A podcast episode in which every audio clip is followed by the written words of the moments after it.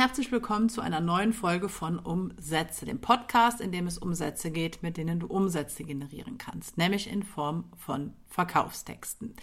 Ja, in der heutigen Episode widmen wir uns einem Element, das ähm, manchmal so ein bisschen ja in Vergessenheit gerät oder vielleicht nicht genug Beachtung in Verkaufstexten findet, was aber dennoch wichtig ist. Und ich rede hier von der Vision. Und ich habe die ähm, den Folgentitel ja auch so ein bisschen äh, nach einem Film benannt, zurück in die Zukunft, weil Vision eigentlich nichts anderes ähm, bedeutet, als dass du den Menschen, die dein Produkt kaufen möchten, die überlegen, dein Produkt zu kaufen, klar machst, was passieren kann, was möglicherweise passieren wird, sobald sie sich für dein Produkt entscheiden oder für dein Angebot entscheiden und es dann entsprechend anwenden oder aber wenn es eine Dienstleistung ist, von dir umsetzen lassen. Das heißt, es geht um die Folgen um die Konsequenzen, natürlich die positiven Folgen, die positiven Konsequenzen, die der Kauf eines Produktes für einen potenziellen Käufer bzw. Kunden haben kann. Und gerade ähm, Im Hinblick, sage ich mal, auf den kompletten Verkaufstext ist die Vision einfach deswegen wichtig, weil sie vor allen Dingen am Ende des Verkaufstextes eingesetzt wird. Ne, du erinnerst dich vielleicht, ähm, du hast in diesem Podcast schon einige sprachliche Elemente kennengelernt, die in Verkaufstexten wichtig sind, die in Verkaufstexten eingesetzt werden sollen und die Vision ist eher am Ende des Verkaufstextes einzuordnen, weil wir natürlich gerade ähm, am Ende eines Verkaufstextes oder am Ende einer Verkaufsseite das Ganze immer mehr auf den Kauf beziehungsweise auf das, was nach dem Kauf passiert, zuspitzen sollten.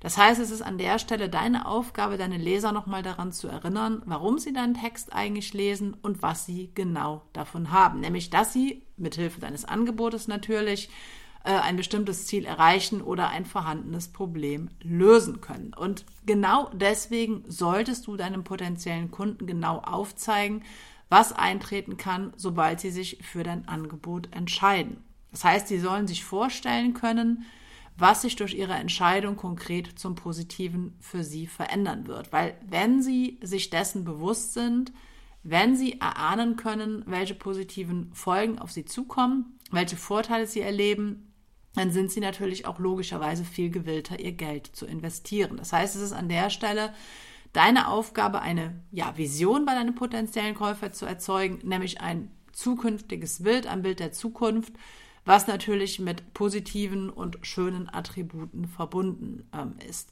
Und du kannst diese positive Zukunftsversion am besten dann herstellen, in, indem du jetzt die aktuelle negative Situ Situation deiner Zielgruppe als Basis aufgreifst und dann davon ausgehend darstellst, wie stattdessen die zukünftige positive Situation für den Käufer aussehen könnte. Das heißt, ähm, effektiv wird das natürlich dann, wenn du genau die Probleme und Herausforderungen als Grundlage heranziehst, ähm, auf die du bereits vorher in deinem kompletten Verkaufstext eingegangen bist. Und unter verkaufspsychologischen Gesichtspunkten ist es sinnvoll, dass du ähm, mit dem Negativen beginnst, also mit der negativen Ausgangssituation und diese dann ins Positive umkehrst, weil natürlich das dann eine Steigerung ist und weil das dann auch, sage ich mal, der Transformation, der Veränderung entspricht, die die ähm, Zielgruppe ja auch haben möchte. Das heißt, du erzeugst durch die Vision ähm, psychologisch gesehen eine motiviertere und kaufbereite Grundstimmung.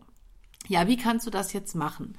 Ähm, ich sage immer, man malt an der Stelle so ein bisschen im Verkaufstext, wobei das Malen natürlich nur symbolisch gemeint ist, aber du malst dann im Leser im übertragenen Sinne ein Bild seiner Zukunft. Ne, du erklärst ihm, wie seine Zukunft aussehen könnte, sobald er dein Angebot kauft.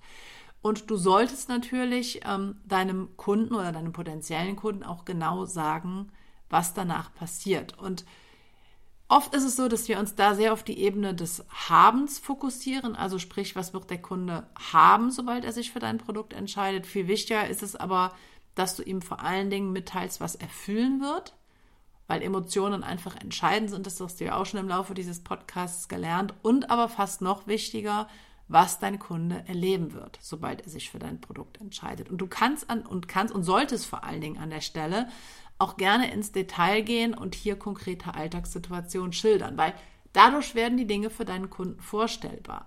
Ne? Der Kunde interessiert sich nicht dafür, ein bestimmtes Produkt zu haben oder zu kaufen, sondern der Kunde interessiert sich dafür, was dann überhaupt darauf basierend passiert. sobald er dieses Produkt gekauft hat. Das heißt, es geht hier um die Folgen. Es geht um die konkrete Wahrnehmung, es geht um das konkrete Erleben. Und deswegen reicht es meistens nicht, in der Vision nur zu schreiben, was Menschen haben können in der Zukunft, sobald sie sich für dein Angebot entscheiden, sondern vor allen Dingen, was sie fühlen und erleben können.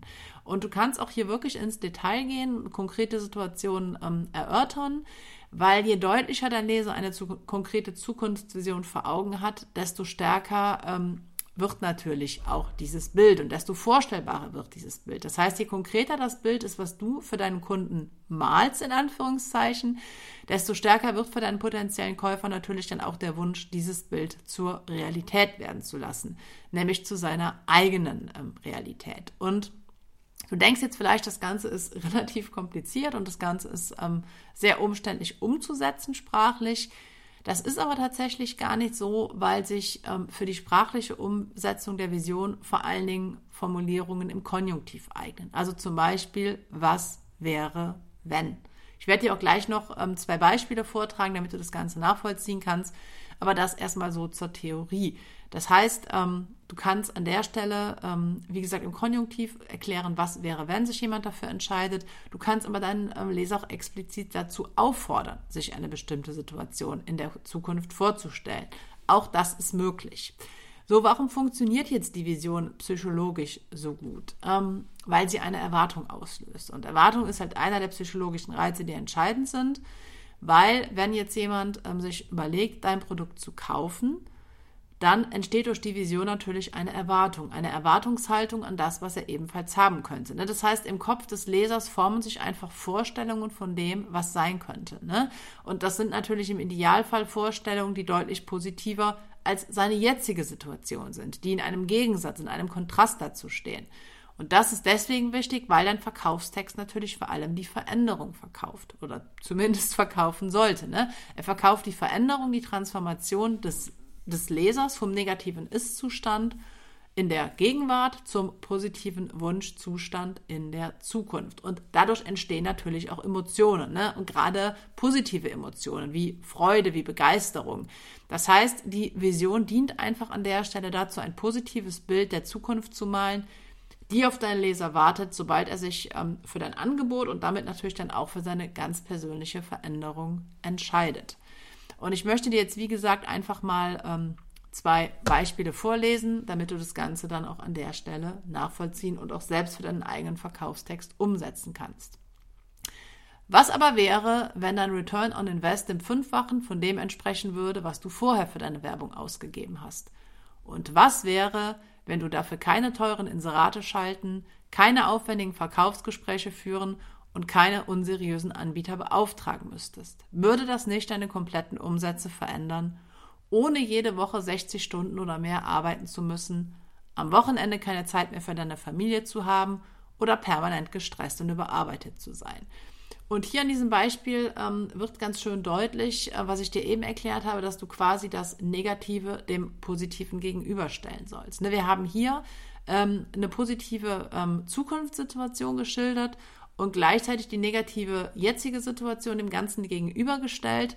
Natürlich auch im Hinblick darauf, dass das Positive dann sozusagen noch positiver wird, weil es halt in, in, einem, in einem Vergleich zum Negativen fungiert. Und das ist einfach das Schöne an der Vision, dass man hier wirklich so, sage ich mal, positiv und negativ gegenüberstellen kann. Ja, und jetzt noch ein weiteres Beispiel, was nicht in Frage formulier, äh, Frageform formuliert ist, also nicht als was aber wäre Fragezeichen, sondern was jetzt eine konkrete Aufforderung enthält. Stelle dir vor, wie es wäre, wenn du bereits in wenigen Wochen deine ersten eigenen selbst angebauten Tomaten pflückst. Tomaten, die nicht mit Gift belastet sind. Tomaten, die rein und organisch sind. Tomaten, die gesund und lecker sind. Ne, durch diese Wiederholung wird natürlich dann hier nochmal der Grundgedanke der gesunden Ernährung verstärkt. Und glaube uns, wenn du, wenn du einmal deine ersten eigenen Tomaten geerntet und gegessen hast, dann möchtest du nie wieder etwas anderes. Dann möchtest du deine Tomaten nicht mehr im Supermarkt kaufen, wo sie mit Pestiziden belastet sind, einen langen Transport hinter sich haben und du auch die genaue Herkunft nicht kennst. Ne? Hier haben wir jetzt wieder diese Gegenüberstellung. Dein selbst angebautes Gemüse wird dir nicht nur viel besser schmecken, sondern wird auch viel schonender sein. Sowohl für dich als auch für deine Lieben.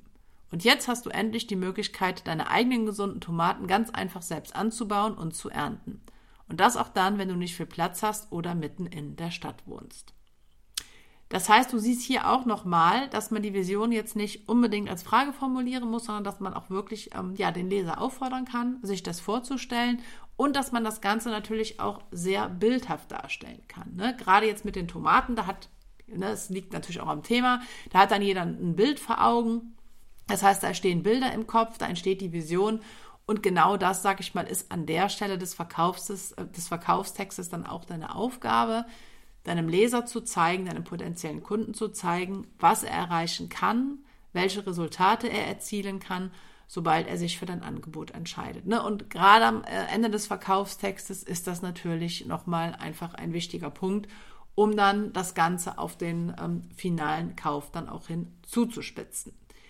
Ja, die Vision ist natürlich nur ein Element von vielen Elementen in Verkaufstexten. Das Ganze lernst du auch in meiner ähm, Online-Akademie, wo ich alle sprachlichen Elemente, alle psychologischen Reize mit dir durchgehe. Du kannst jetzt einfach mal gerne in die Notizen zu dieser Folge gucken, da findest du die entsprechenden Links. Und ansonsten danke ich dir für deine Zeit, für deine Aufmerksamkeit und hoffe, dass wir uns in der nächsten Folge von Umsätze wiederhören.